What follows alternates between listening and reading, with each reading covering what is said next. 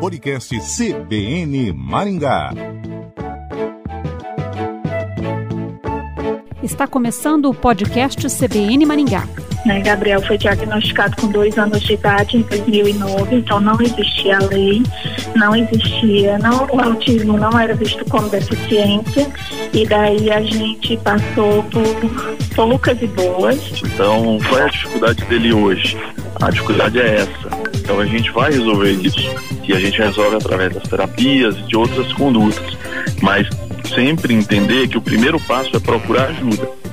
O transtorno do espectro autista move pais em busca de informação, orientação, apoio, tratamento. Uma a cada 56 crianças nasce com algumas das características do espectro autista. As associações, institutos, ONGs que surgem no Brasil em apoio às crianças e adolescentes autistas são criadas invariavelmente por pais que viveram na pele as dificuldades após o diagnóstico do autismo.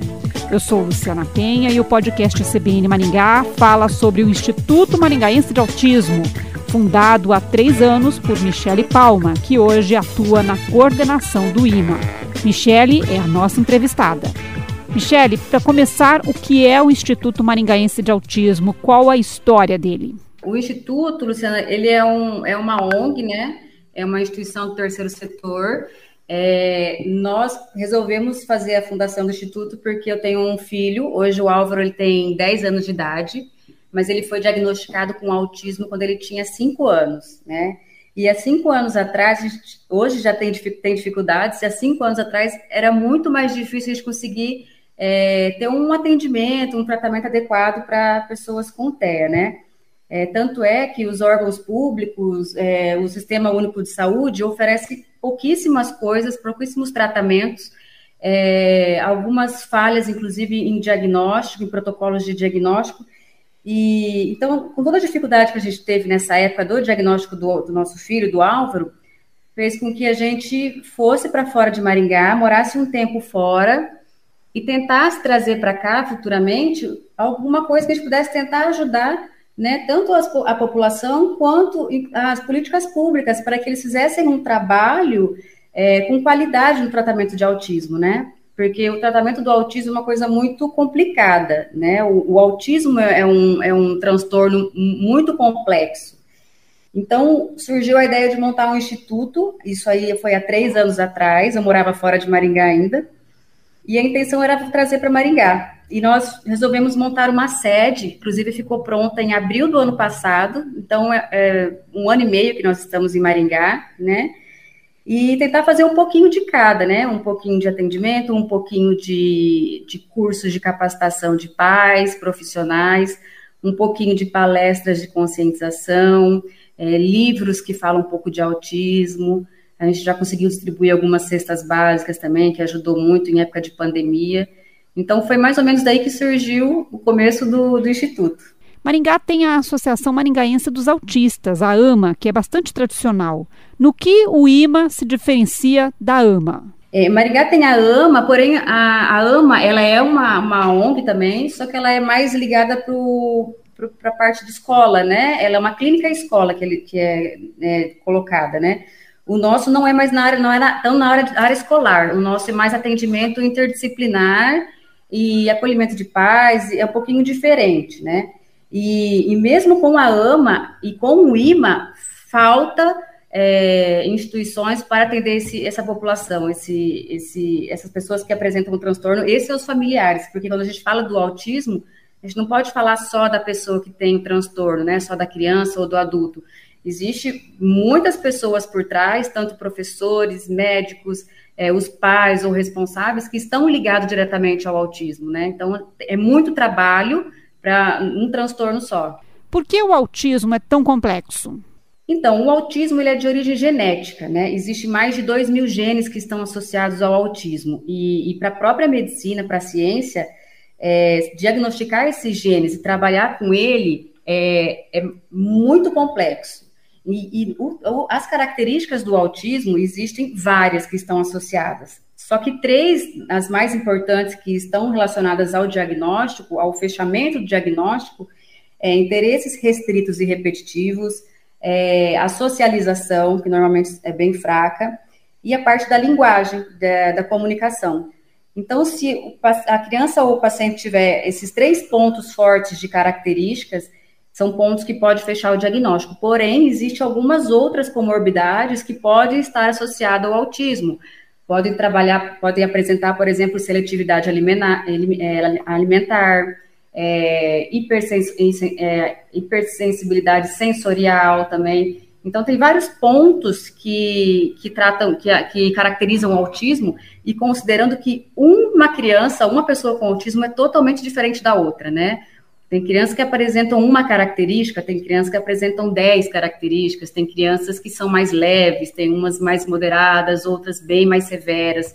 Então, é, é a complexidade, complexidade do, do transtorno vem dessa, dessa variedade, né? E por falar em hipersensibilidade ao som, a CBN fez uma reportagem sobre um aluno autista de Maringá que, após um apelo pelas redes sociais, conseguiu que o sinal sonoro da escola onde ele estuda e que o incomodava muito fosse desativado. Não, e ouvir isso é, é sensacional, sabe? Essa empatia de entender o por, né, qual que é a dificuldade. É uma coisa que não vai fazer tanta diferença, eu acredito, para a escola, né? Dá para mudar, às vezes, o sistema de, de, de alarme e, e, e, se colocar no lugar da, da criança ou da pessoa que está com uma dificuldade muito grande em aceitar isso, né? E essas dificuldades podem estar relacionadas a outro desencadeamento do comportamento. Às vezes a criança é tão sensível ao som que ela vem desencadeando a agressividade, ela pode desencadear outras coisas que pode ser evitado. A Secretaria de Educação está pensando, Michele, inclusive, em substituir os sinais sonoros por música em todas as escolas da rede municipal. É, a Secretaria de Educação tem um ponto muito importante na, no tratamento do autismo, né? A gente tem que considerar que a criança ela fica grande parte do dia em ambiente escolar, né? Então, eles têm um papel fundamental não só a saúde. A escola, inclusive em alguns países, eles são considerados como primordiais no, tratamento do, do autismo, do TEA, né? Michele, qual a sua formação profissional? Hoje você tem bastante conhecimento sobre autismo, não é mesmo? Eu sou formada na área de finanças, de administração e finanças e economia, pós-graduada, e com o diagnóstico a gente começou a direcionar e entender mais do, do autismo, né?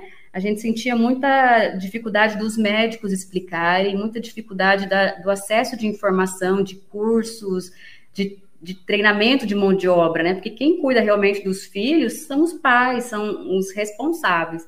E aí eu fui para a área de especialização do, do transtorno, né? Hoje eu sou pós-graduada no transtorno do espectro autista. Então, um pouquinho a gente sabe. É claro que tem muita coisa para aprender ainda, mas a gente tem, sempre está estudando de alguma forma. A ciência já sabe a causa do autismo? Ele é um transtorno é, geral de desenvolvimento, ele é de origem genética, então, pode eliminar todas as funções que o pessoal costuma, as, as causas que o pessoal costuma falar como vacina. Vacina não causa autismo. A mãe geladeira que eles falavam antigamente também não causa o autismo.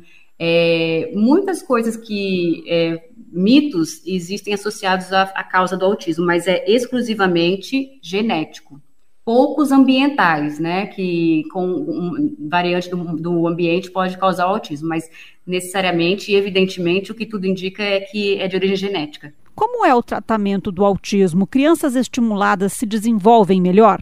Na verdade, no Brasil, o tratamento do autismo é relativamente novo, né, Luciana? Porque o que já existia nos Estados Unidos há 20 anos atrás, há, sei lá, 5, 10 anos existe no Brasil. Então, é uma coisa nova. É, o, como eu falei, o, o, autismo sempre existiu. Então, poucos de, das, dos adultos autistas de hoje receberam algum tipo de intervenção, pouquíssimos. E muitos deles acabaram é, sendo levados pelas escolas, universidades e nunca foram diagnosticados, né? É, e, e essa é uma dificuldade que a gente tem agora para colocar essas intervenções para que a gente possa colher depois uma melhor qualidade de vida, uma melhor inclusão social, tanto no mercado de trabalho quanto na inclusão escolar, desde a da pré-escola até a universidade. Então, é tudo relativamente novo no Brasil, né? E o que a gente está fazendo é exatamente isso, é plantando para que a gente possa colher futuramente eh, os frutos desse, desses tratamentos. E na fase adulta, um autista pode levar uma vida normal? Muitos sim, muitos. É, só considerando que existe o autismo leve, moderado e severo.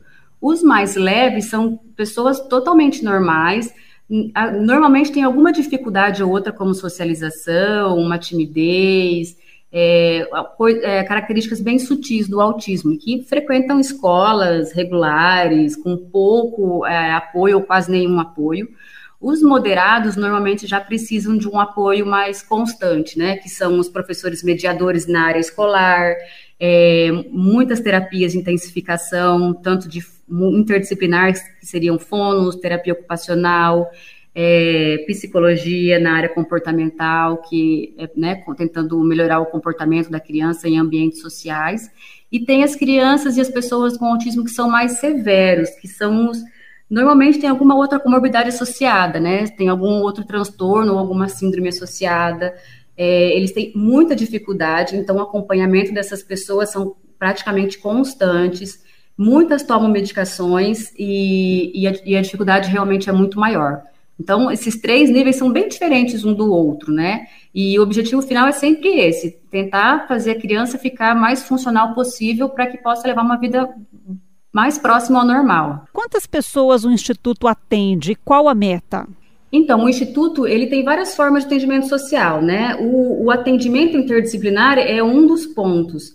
Eu acho que o nosso foco maior depois da pandemia, como nós, somos uma ONG, nós não temos vínculo direto com prefeitura ou, ou órgão público, é tentar manter o instituto. E com a pandemia foi muito difícil ter essa captação de verbas, de, né, de fomentar esse atendimento. O objetivo final é, atualizado hoje é mais na parte de treinamento, capacitação, livros que a gente fala sobre autismo e leva nas escolas, né, na parte de conscientização e inclusão.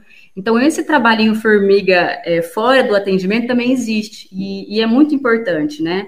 Inclusive na parte de capacitação de profissionais. É uma área nova no Brasil, é, as universidades já estão começando a ver que tem muita procura na, nessa área da saúde, mas ainda assim é muito devagar. Então, a gente tem que, aos poucos, mexer em tudo um pouco. Michelle, está aumentando o número de autistas ou é uma impressão porque há muitos casos sendo diagnosticados?